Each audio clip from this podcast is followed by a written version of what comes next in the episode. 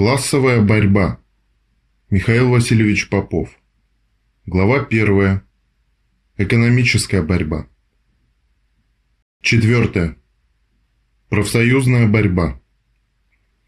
В предыдущем разделе речь шла о забастовках.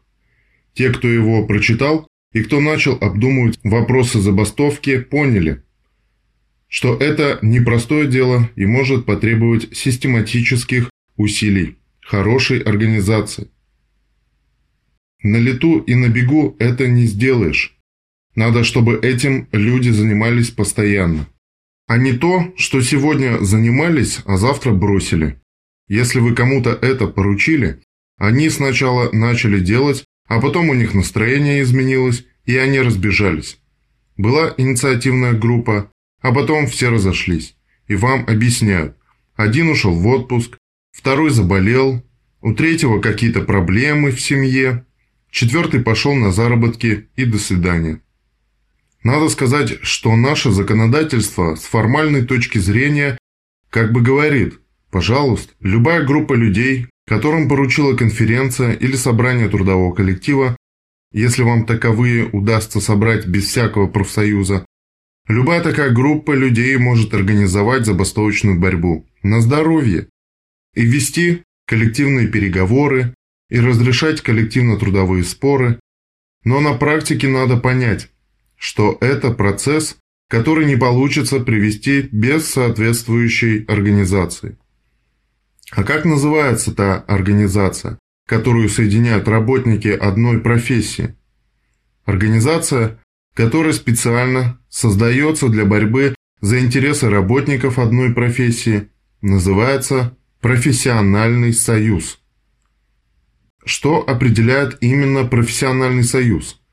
В него соединяются, в отличие от политических партий, не по принципу единомыслия, дескать, мы единомышленники. Нет, члены профсоюза не единомышленники.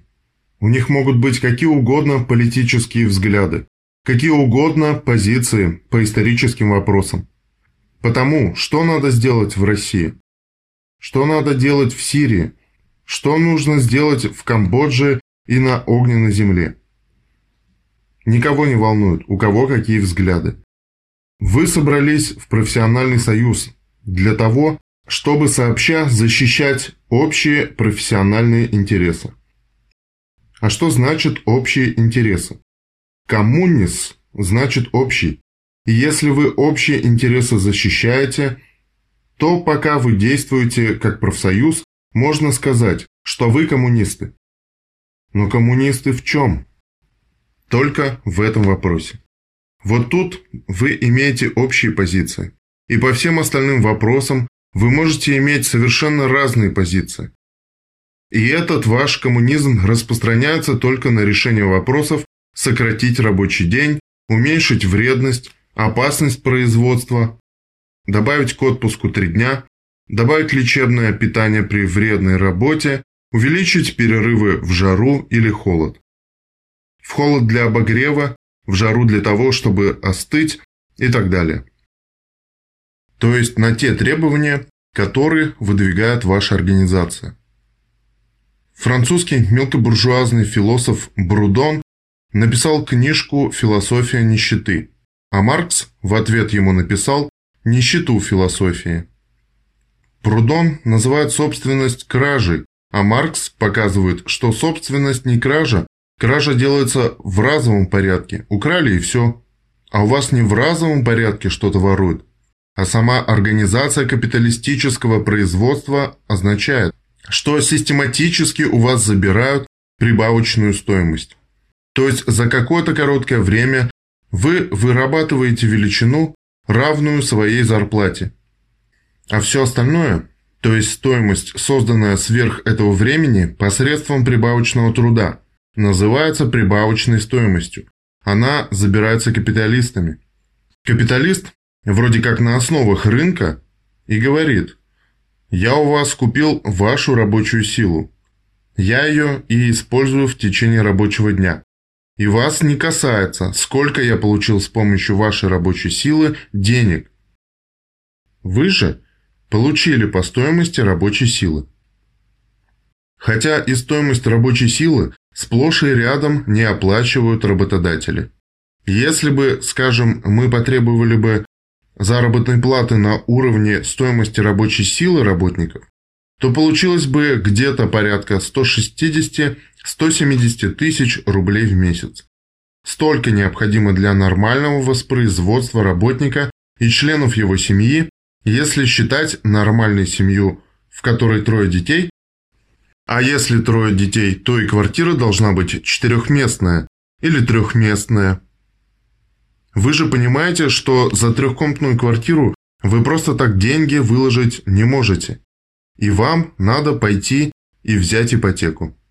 Ипотека у нас такая, что если брать квартиру по ипотеке, вы должны за нее платить в три раза больше, чем за одну квартиру. То есть фактически купить одну квартиру по цене трех. Понятно, что отсюда такие большие суммы. А при нынешних зарплатах, которые гораздо ниже стоимости рабочей силы, у нас и получается, что в семье один ребенок, реже два ребенка и сокращается население России. А в других странах население растет. Так что это большая и важная проблема, которую нужно решать. Короче говоря, речь идет о борьбе за общие интересы, которые, может быть, и не решают ключевые проблемы, такие как проблемы зарплаты, проблемы рабочего времени, проблемы условий труда и так далее.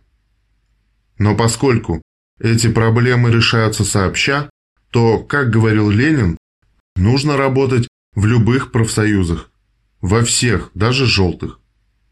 Но не надо рассказывать, что он плохой, что у него плохие руководители, что у них не те политические взгляды, причем тут политические взгляды, если вот тот профсоюз помогает работникам добиться улучшения своего положения? Это дело положительное, и надо в этом профсоюзе работать. Маркс, отвечая Прудону на его книгу «Философия нищеты», пишет, что сначала рабочие начинают бороться за зарплату, за повышение зарплаты, но постепенно они понимают, что важнее чем повышение зарплаты, бороться за права профсоюзов и за свободу профсоюзной деятельности. Потому что это самый главный инструмент, с помощью которого можно вести забастовочную борьбу. А с помощью забастовочной борьбы можно добиваться и повышения зарплат. В современном производстве, если вы вручную что-то делаете, то у вас получается медленно и мало – а если вы делаете то же самое с помощью современных машин, то получается много и быстро. Также и в вопросах экономической борьбы.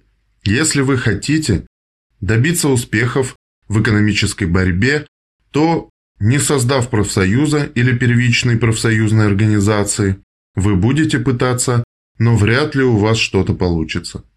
А если вы создадите профсоюз, то это будет быстрее и систематичней. Хотя проигрыш тоже может быть, потому что во всякой борьбе бывают и выигрыши, и проигрыши. Но профсоюз создавать надо, и нужно его использовать. Правда говорят, а у нас очень маленькая организация, 10 человек, потому что много мелкого бизнеса.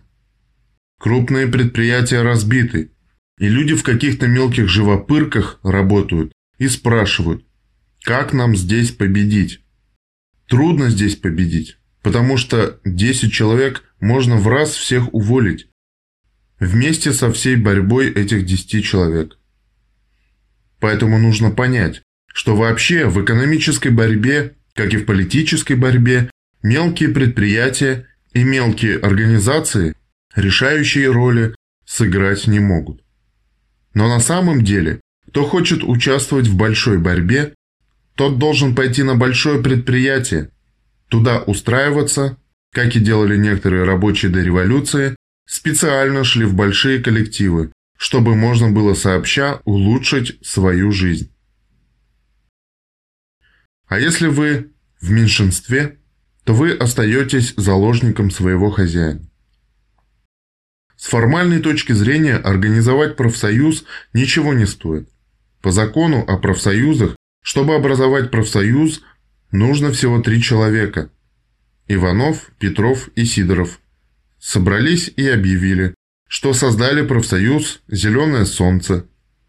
Написали устав этого профсоюза и могут действовать без регистрации, ничего больше не надо. Более того, вы совсем не обязаны бежать информировать своего хозяина о том, что создали профсоюз. Вы создали профсоюз, тогда и действуйте на законных основаниях без лишнего шума. В том числе, что для государства вы законны, но государство не требует от вас регистрации. Не требует, чтобы вы представляли кому-то там свои данные, свои адреса, свои телефоны, свои паспорта. А вы? А вы сразу бежите. Я очень много знаю таких людей и сообщайте работодателю. Мы создали профсоюз, дайте нам помещение. Вам зачем помещение для трех человек? Или мы хотим, чтобы члены профсоюза написали вам бумажки, и чтобы профсоюзные взносы членов профсоюза вы перечисляли на счет профсоюзной организации. Тем самым вы неосмотрительно сообщаете работодателю состав своей еще слабой организации. А счет зачем вам в начале, когда вас 20 или 30 человек? Ведь чтобы счет открыть, надо зарегистрировать профсоюзную организацию как юридическое лицо, а зарегистрировать профсоюзную организацию как юридическое лицо – это целая канитель. Что такое юридическое лицо? Юридическое лицо чем отличается от незарегистрированного общественного объединения? Да, собственно, почти ничем. Вы можете зарегистрировать общественное объединение, а оно имеет все права зарегистрированного общественного объединения, кроме двух. Оно не имеет счета в банке и оно не может выступать ответчиком и истцом в суде. Вам зачем счет в банке? Как только вы получите счет в банке, вы будете ходить в налоговую инспекцию и отчитываться. А для этого вам нужно иметь бухгалтера. Ему надо платить зарплату. Он должен будет ходить на бухгалтерские курсы, а вы будете это все оплачивать. И вам никаких взносов не хватит для содержания этого бухгалтера. А если кто будет этим бухгалтером из ваших рядов, он замучается. Я могу вам подсказать, как руководитель общественного объединения Фонда Рабочей Академии, Фонда содействия обучению рабочих, что у нас есть и юридическое лицо. У нас есть и счет в банке, и это большая морока. С нас требуют, и мы везде пишем 0, 0, 0, поскольку мы не ведем коммерческой деятельности. А нас то штрафуют, то с нас требуют новые отчеты, то теперь от нас требуют, чтобы мы передавали эти нули по каналам электронной связи, чтобы никто не видел эти наши нули, и за это платим соответствующим организациям, помощникам, большие деньги и так далее. И это такая у нас головная и зубная боль, что я никому бы не порекомендовал самочинно, самопроизвольно сюда идти. Создавайте общественное объединение и работайте. Что, трудно вам сделать Иванова кассиром? И кассир пусть записывает, сколько вы сдали взносов. Если этого мало, сделайте еще контролеров, которые проверяют это оформление уплаты членских взносов. Если хотите, то создайте марки, марки наклеивайте, сделайте билеты профсоюзные, и в билеты эти марки наклеиваете. Хочется вам их издать? Ну, заплатите, и вам будут профсоюзные билеты. Нет вопросов.